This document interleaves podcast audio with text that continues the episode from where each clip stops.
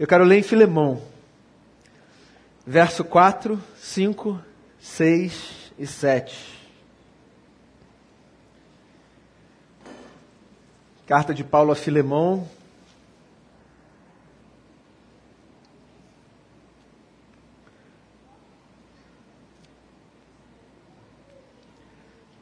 Do verso 4 ao verso 7, diz assim: Sempre dou graças a meu Deus, lembrando-me de você nas minhas orações, porque ouço falar da sua fé no Senhor Jesus e do seu amor por todos os santos. Oro para que a comunhão que procede da sua fé seja eficaz no pleno conhecimento de todo o bem que temos em Cristo. Seu amor me tem dado grande alegria e consolação, porque você, irmão, tem reanimado o coração dos santos. Filemão é um dos menores, se não o menor, texto do Novo Testamento. Uma carta riquíssima, ainda que curta. Às vezes a gente despreza os textos pequenos, né? Como se os textos mais importantes estivessem nos compêndios mais sofisticados. Essa é uma carta curta, pequenininha, que Paulo apóstolo, enquanto preso, escreveu para um amigo seu chamado Filemão.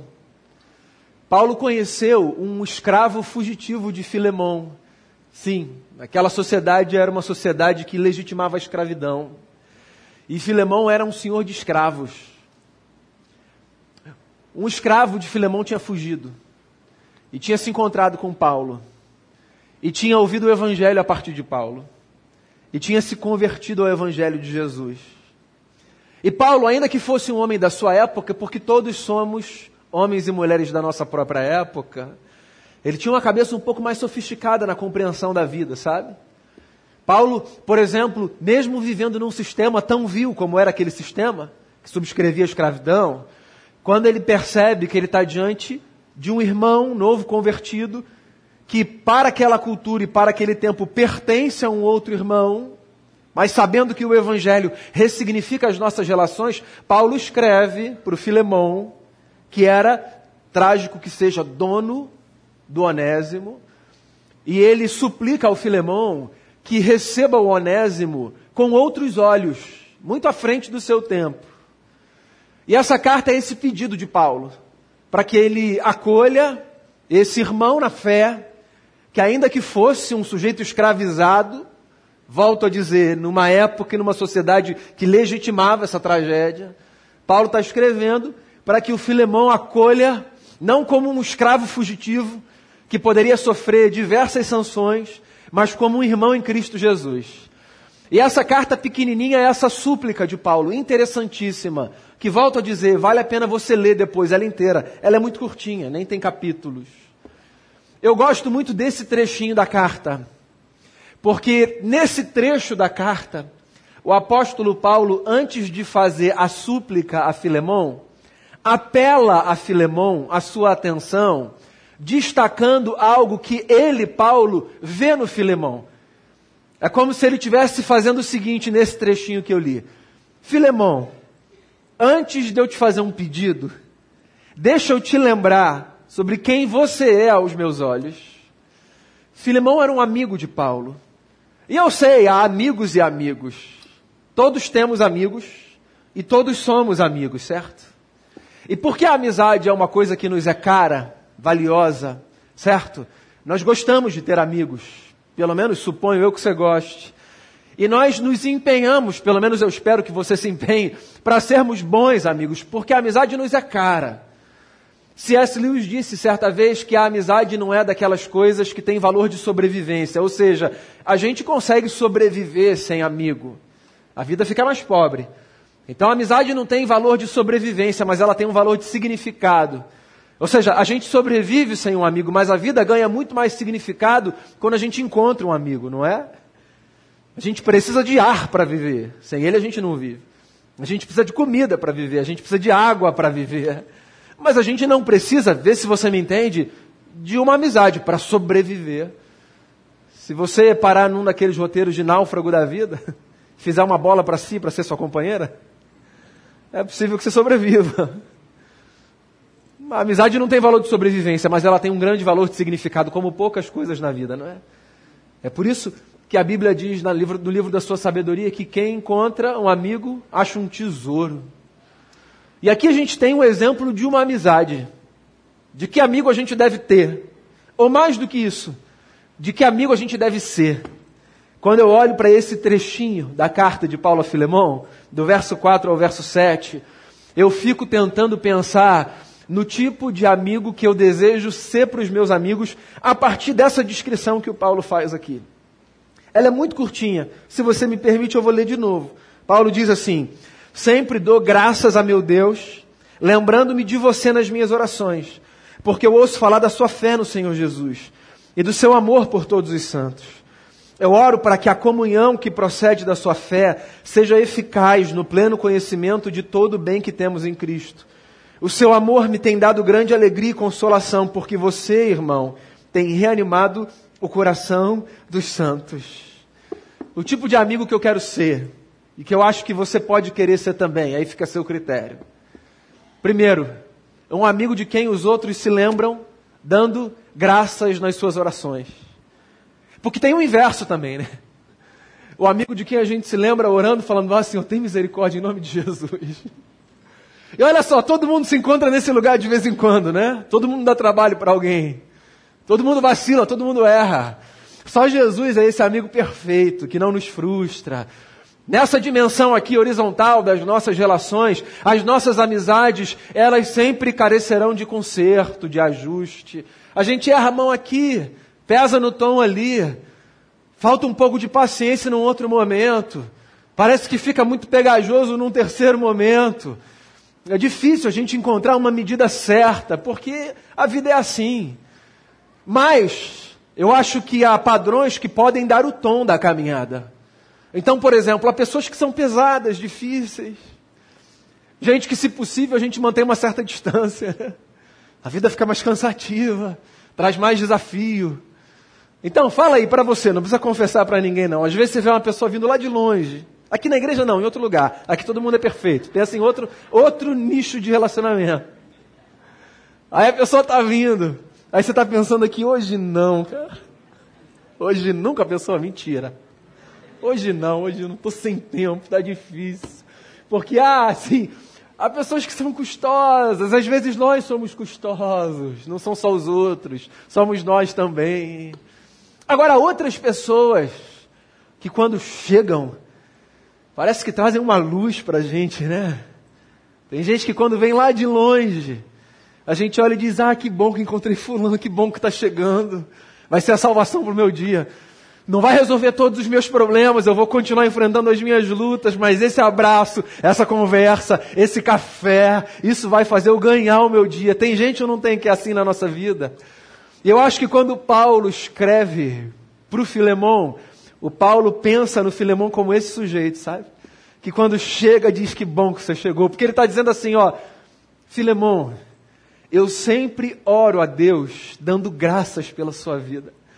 Eu me lembro de você e eu agradeço por você, porque a sua vida, Filemão, é uma dádiva para mim. E eu acho que todo mundo precisa ter amigo cuja vida é uma dádiva para a gente. Mas a gente não escolhe isso. Agora, a gente pode escolher ser para qualquer pessoa um amigo cuja vida é uma dádiva. Então busque ser para os seus amigos essa pessoa que quando lembrada, é lembrada não como peso, mas como motivo de gratidão a Deus nas orações. Amém? Procure ser essa pessoa que quando estiver por aí se aproximando de alguém, a pessoa vai dar um sorriso. Que quando for lembrada numa oração, a pessoa vai dizer: Senhor, pelo fulano eu quero te agradecer. Inclusive, faça esse exercício, meu amigo, faça exercício, minha amiga, de parar e no seu momento de oração agradecer pela vida de um amigo seu. Agradecer por alguém que tem sido é, mão de Deus na sua vida, ou que foi num outro momento. Amizades também são experiências cíclicas. Há pessoas que foram muito importantes na sua vida em determinados momentos. E hoje, pelas circunstâncias, você não se encontra mais. Mas aí você se encontra na rua com aquela pessoa e vem toda uma memória, toda uma lembrança, certo? Uma gratidão de um momento. de uma presença tão especial numa fase da vida. Aí você pode agradecer, dê graças. Fala, obrigado, Senhor, por essa vida. O Paulo está aqui escrevendo para o Filemão e está dizendo: Filemão, quando eu lembro de você em oração, eu agradeço pela sua vida. Então eu quero ser esse amigo cuja vida é motivo de gratidão no coração dos outros. Quero ser um amigo também, como Filemão, Paulo diz aqui, cuja fé gera comunhão. Isso é uma coisa interessante. Paulo diz assim, ó, eu oro agradecendo a Deus por você. E inclusive eu agradeço porque a sua fé produz comunhão. Olha só, é como se ele estivesse dizendo o seguinte: Filemão, você tem uma presença tão bacana de fé, que onde você está, parece que as pessoas querem estar, não porque você é uma pessoa especial, mas porque você é agregador. Você não dispersa, você não separa, você não cria contenda, você parece que traz as pessoas para si, para perto. E eu acho que esse pode ser um desafio de todo mundo, sabe? Não é que a gente vai tra trazer todo mundo para perto da gente, isso é impossível. Mas eu acho que há dois movimentos de vida que a gente pode ter. Um movimento de fazer com que as pessoas queiram estar próximas da gente, e um movimento que faz com que as pessoas queiram estar distantes da gente. E eu acho que todo mundo pode se empenhar para ser do tipo de pessoa que faz com que os outros queiram estar perto da gente. Ou, ou seja, a nossa fé, ela deve gerar comunhão, produzir comunhão, provocar comunhão. Essa é uma consequência muito interessante da fé. A fé não nos torna pessoas individualistas. A fé não é essa experiência que você desfruta da parte de Deus e como se você assim tivesse encontrado um tesouro que é seu e agora você diz assim, pronto, não preciso de mais nada nem de mais ninguém. Não, a fé agrega. E é engraçado porque às vezes algumas pessoas têm a sensação de que a fé é essa experiência que agrega só quem é do clube. Do tipo, agora que você encontrou fé, rompe com todo mundo. Não, qual é o propósito disso? Deixa a sua fé gerar comunhão, inclusive naqueles que não creem como você crê. Até porque é possível que isso gere um impacto nesses corações, sabe? Você não precisa sair dos seus nichos, das suas rodas. É claro que você vai encarar o mundo com outras lentes. E possivelmente há coisas que você fazia que você não vai fazer mais. E há ambientes, inclusive, que você frequentava e você não vai frequentar mais. Mas você não precisa antecipadamente dizer: opa, agora eu tenho uma fé, deixa eu romper com todo o meu passado. Eu preciso começar um outro capítulo da minha vida com outras pessoas. A menos que de fato o seu passado requeira de você uma ruptura muito radical. Acontece. Mas no geral, me parece que essa é a exceção da regra. Dá para a gente viver com a nossa fé e continuar a produzir comunhão onde a gente está, inclusive em ambientes nos quais as pessoas nem têm essa compreensão do que a comunhão da fé significa. Dá para você ser uma pequena luz de Jesus nesse lugar que você está, onde às vezes não tem ninguém que professa a mesma fé que você. E aí você acha que porque você é um lobo solitário ali, você precisa sair, sabe? Não, você pode fazer diferença ali. A sua presença pode fazer com que as pessoas comecem a pensar a vida de outro jeito. É possível, tá? Que você, no lugar onde você trabalha, impacte as pessoas sem que você nem faça ideia pela sua maneira de atender os outros. Você atende o cliente de um jeito diferente. Você dá um bom dia que as pessoas não dão mais hoje, não sei porquê, não sei se combinaram que não é para dar mais, não me avisaram. Pode dar, está valendo. Você diz, vai com Deus, Deus te abençoe. Você olha no olho, você presta atenção. Quando as pessoas caminham numa certa direção, se você acha que não faz sentido, você vai na outra direção sem julgar nem nada, você só vai na outra direção, porque aquela não é para você. Uma outra forma de viver ali onde você vive, no seu prédio, no seu condomínio, você é um vizinho diferente. Então ninguém ali é da igreja. E você não é aquele camarada que é evitado porque quando encontra qualquer pessoa diz: Hoje você não vai na igreja comigo? Porque esse crente é evitado, ele acha que não, mas ele é evitado, hein? Mas você tem uma presença diferente ali. A sua maneira, sabe, de conviver com os seus semelhantes impacta. A maneira como eles veem você tratando seu cônjuge, seu namorado, namorada, seus filhos, seus pais. Isso é fé que produz comunhão. Você não precisa estar falando o tempo todo, você até pode falar quando conveniente. Mas você está ali, vivendo diferente. Uma fé que gera comunhão, uma fé que agrega. E eu acho que nós podemos ser amigos assim, nós devemos ser amigos assim. A nossa presença deve ser uma presença de uma tal ordem que as pessoas queiram se aproximar e não queiram se afastar. Então, essa é uma segunda característica de amizade que eu vejo aqui em Filemão, que eu desejo cultivar na minha vida e que eu espero que você cultive na sua também. Primeiro, uma vida pela qual a gente agradece, depois, uma fé eficaz que gera comunhão. Tem mais duas coisas que Paulo fala aqui que eu acho que são úteis para a gente como amigo.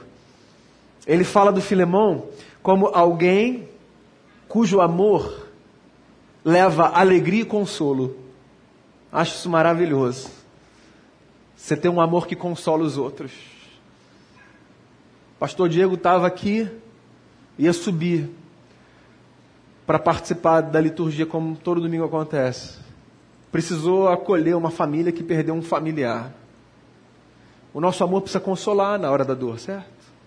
A gente precisa ser mão de Jesus, braço de Jesus, para consolar quem está chorando. Um amor que consola. Um amor que não se expressa só aqui, ó, nessa dimensão vertical, sabe? Deus, eu te amo, o Senhor é maravilhoso. Um amor que não se expressa só na canção que a gente entoa para Ele. Um amor que se expressa na sensibilidade da gente perceber o que está acontecendo do nosso lado. Eu acho interessante o Paulo dizer assim: ó, o seu amor alegra e consola. Alegra e consola, são duas coisas diferentes.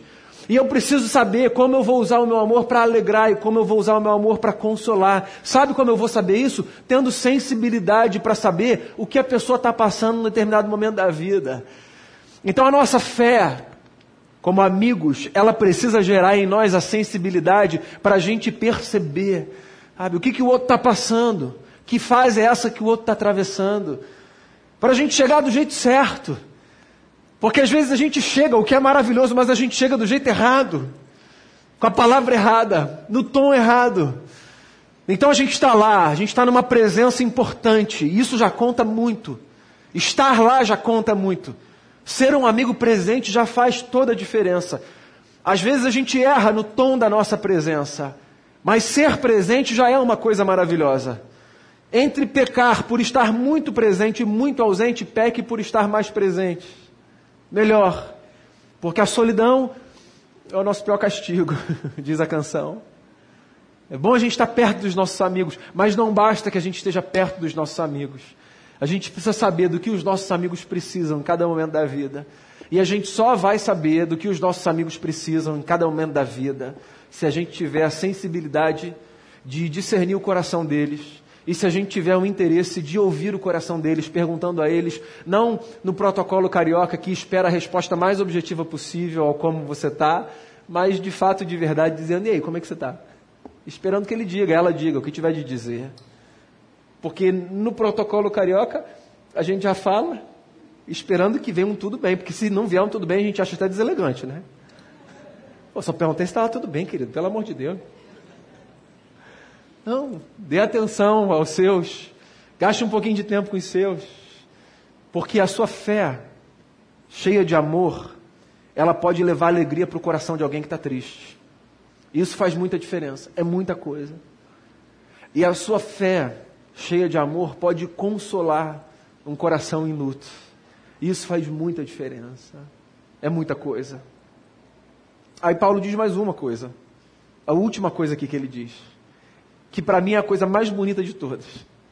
Ele diz assim: Filemão, você, meu irmão, com essa amizade maravilhosa que você tem, com esse amor, eu não sei se você percebeu, mas você tem uma vocação, cara. Você reanima o coração dos santos. Para mim, essa é a parte mais bonita desse trecho aqui. Essa é a descrição mais bonita do Filemão para mim aqui aos olhos de Paulo. Ele fala assim: Filemão, não sei se você sabe, mas você é um reanimador de corações. O coração dessa gente que, pelas circunstâncias da vida, está aí, sabe, batendo mais devagar. Esse coração que está aí mais murcho. A sua presença reanima esse coração, cara. Que vocação linda que você tem. Que presença é essa? O que você consegue fazer? Que vida é essa que você vive? Que você consegue trazer ânimo de volta para essa gente que está desanimada? E eu não sei, às vezes a gente fica pensando, por exemplo, nas nossas amizades, sabe? No presente que a gente pode dar para os nossos amigos. Pensa no aniversário dos seus amigos. O meu está chegando, hein, pessoal? Pensa no presente que né, eu calço 44. Eu... Pensa no presente que você pode dar para seus amigos. Pensa se tem um presente melhor que você pode dar para seus amigos do que alguma coisa que não tem a ver com roupa que veste, com qualquer coisa material, mas que tem a ver com a devolução de um ânimo no coração, com uma alegria, não é isso? Com uma reconciliação. São os presentes mais maravilhosos que a gente dá. São os mais maravilhosos que a gente dá. Reanimar o coração dos santos. Às vezes a gente fica pensando em coisas grandiosas assim que a gente pode dar para os outros. Às vezes a gente quer impressionar, né? Com coisas que são até bacanas, são bacanas. Mas há outras coisas muito mais simples que são muito mais valiosas que a gente não se esquece. É. Porque se você pensar, por exemplo, nos presentes que você ganhou, os presentes materiais, tá? Ao longo de 2023, é possível que você se lembre de um ou outro ao longo do ano, de diferentes pessoas, em momentos diferentes do ano. Mas se você pensar, por exemplo, num presente especial que você ganhou 20 anos atrás, que não tem a ver com nada que o dinheiro pode comprar, mas que tem a ver com uma presença de alguém que no momento difícil se aproximou de você e foi dar uma palavra, um abraço. Você se lembra, não se lembra? Porque os presentes de verdade são esses. Reanimar o coração dos santos é um dos presentes mais preciosos e mais valiosos que a gente pode receber e oferecer. E eu fico pensando, se como amigo, esse não pode ser um presente que a gente dá um para o outro perceber o coração que está meio murcho ali, desanimado, e dizer: Acho que eu vou investir um pouquinho de tempo naquela pessoa para devolver àquela pessoa o ânimo de vida que ela merece, porque todo mundo merece viver com ânimo, né? Então, olha só, são quatro coisas que estão aqui e que eu quero que estejam aqui e que desçam para cá. Eu quero ser um amigo por quem os outros agradecem nas suas orações eu quero ser um amigo cuja fé gera comunhão. Eu quero ser um amigo cujo amor alegra e consola. E eu quero ser um reanimador de corações. Porque assim, Deus tem dado a todos nós graça para nós suprirmos as nossas necessidades, comprarmos o que precisamos para viver não é? Assim, a gente, a gente tem muito a agradecer, né? A gente tem um pão de cada dia. Às vezes a gente passa por uma luta ou outra, assim, financeira, mas a gente está aqui com o pão de cada dia, certo? Com o teto para a gente morar, com a roupa para a gente vestir. Todas essas coisas são muito importantes. E a gente até se abençoa com elas também. Mas lá dentro, lá dentro, existem outras coisas que são muito mais valiosas. E a amizade é esse instrumento de Deus para que a gente se reabasteça lá dentro nessas outras coisas que são muito mais valiosas. Então, seja um amigo por quem os outros agradecem, seja uma amiga por quem os outros agradecem. Tenha uma fé cheia de amor que agrega e não dissipa, dispersa. Tenha sensibilidade para alegrar quando necessário e para consolar quando necessário. E assuma essa vocação. Reanime o coração dos santos. Se você perceber alguém desanimado por aí, gasta um pouquinho de tempo. Sobretudo se for um amigo seu, pô. Gasta um pouquinho de tempo, vai tomar um café. Se você estiver desanimado lá dentro, lembra de um amigo e diz assim: a gente pode tomar um café? Vamos conversar? Tem um tempinho para eu falar com você? Porque eu acho que há coisas que Deus faz sozinho. E há outras que ele poderia fazer sozinho. Mas ele contou com a gente. E ele resolveu contar com a gente. E se ele resolveu contar com a gente, por que não contar com a gente? Então que a gente tenha essa sensibilidade para ser instrumento de Deus, gerando vida, abençoando, profetizando a graça e o amor de Jesus sobre a vida das pessoas todas e dos nossos amigos sobretudo, porque se tem uma coisa que Deus quer para mim, para você e para todo mundo, é que a gente viva bem e em paz, cheio de alegria e cheio da presença de Jesus. Amém? Queria que a gente orasse.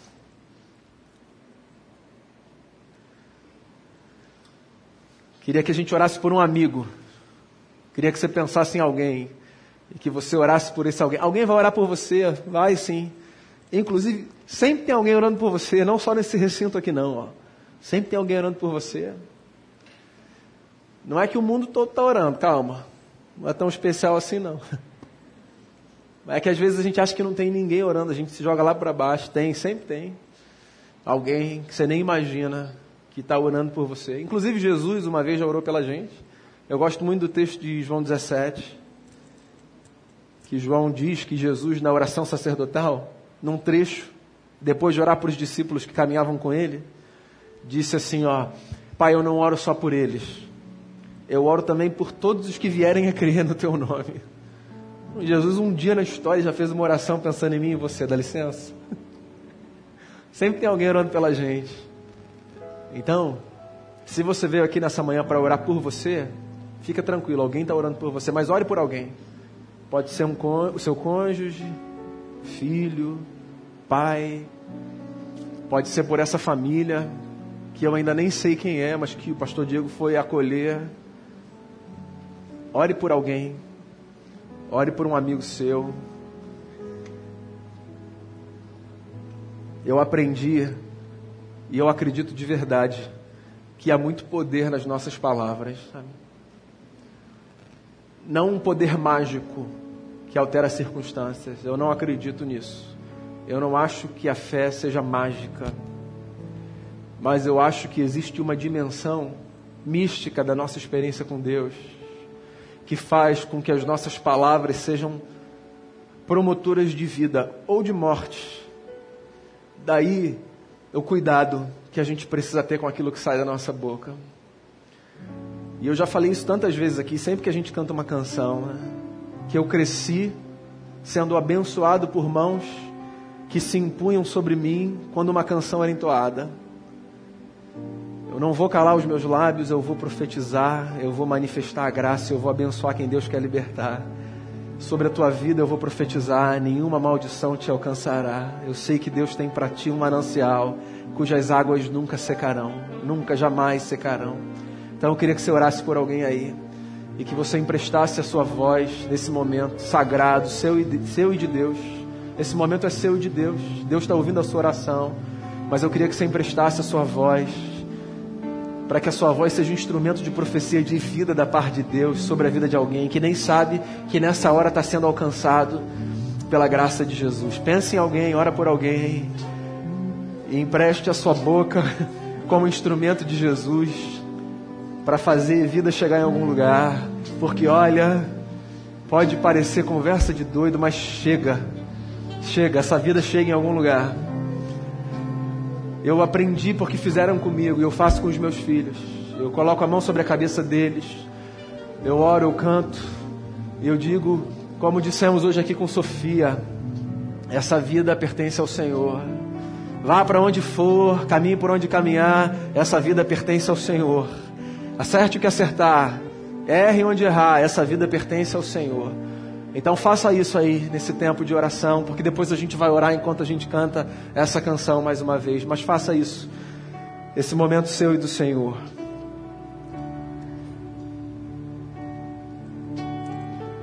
Jesus, a gente está aqui fazendo as nossas orações. E as nossas orações são o lugar máximo onde a gente pode chegar num mundo onde há tantos desejos que nós não podemos realizar, porque são coisas que são grandiosas demais, ou são áreas que nós não temos acesso, porque faz parte da privacidade de corações que não o nosso. Mas o que podem fazer contra as nossas orações? Quando a gente ora, a gente ora não para impor. Quando a gente ora, a gente ora não para forçar. Quando a gente ora, a gente ora para pedir ao Senhor que chegue em lugares onde a gente não consegue chegar e que faça com o sopro do teu espírito aquilo que nós não conseguimos fazer. Então a gente está aqui nessa manhã com todo o temor no nosso coração, emprestando a nossa voz para participar desse projeto do Senhor de abençoar vidas, de libertar vidas. E a gente está pensando em alguém, e alguém em algum momento pensa na gente. E nessa jornada a gente vai se abençoando mutuamente, emprestando nossa voz e nossa mão, para que a vida do Senhor se manifeste sobre corações que precisam tanto da tua graça. Receba as nossas orações como aquilo que a gente tem para oferecer. E faça, Senhor, faça em nós, através de nós e nesses espaços sagrados dos corações alheios aquilo que só o Senhor, pelo Espírito Santo, é capaz de operar. Nossa oração está aqui diante de Ti, como diz lá Apocalipse. numa taça diante do trono do Senhor, como incenso diante de Ti. A nossa oração e a nossa oferta a Ti, no desejo de que o Senhor haja e responda do jeito que só o Senhor sabe fazer. Essa é a oração que eu faço com os meus irmãos e com as minhas irmãs, em nome de Jesus, o Senhor da vida e da história. Amém e amém.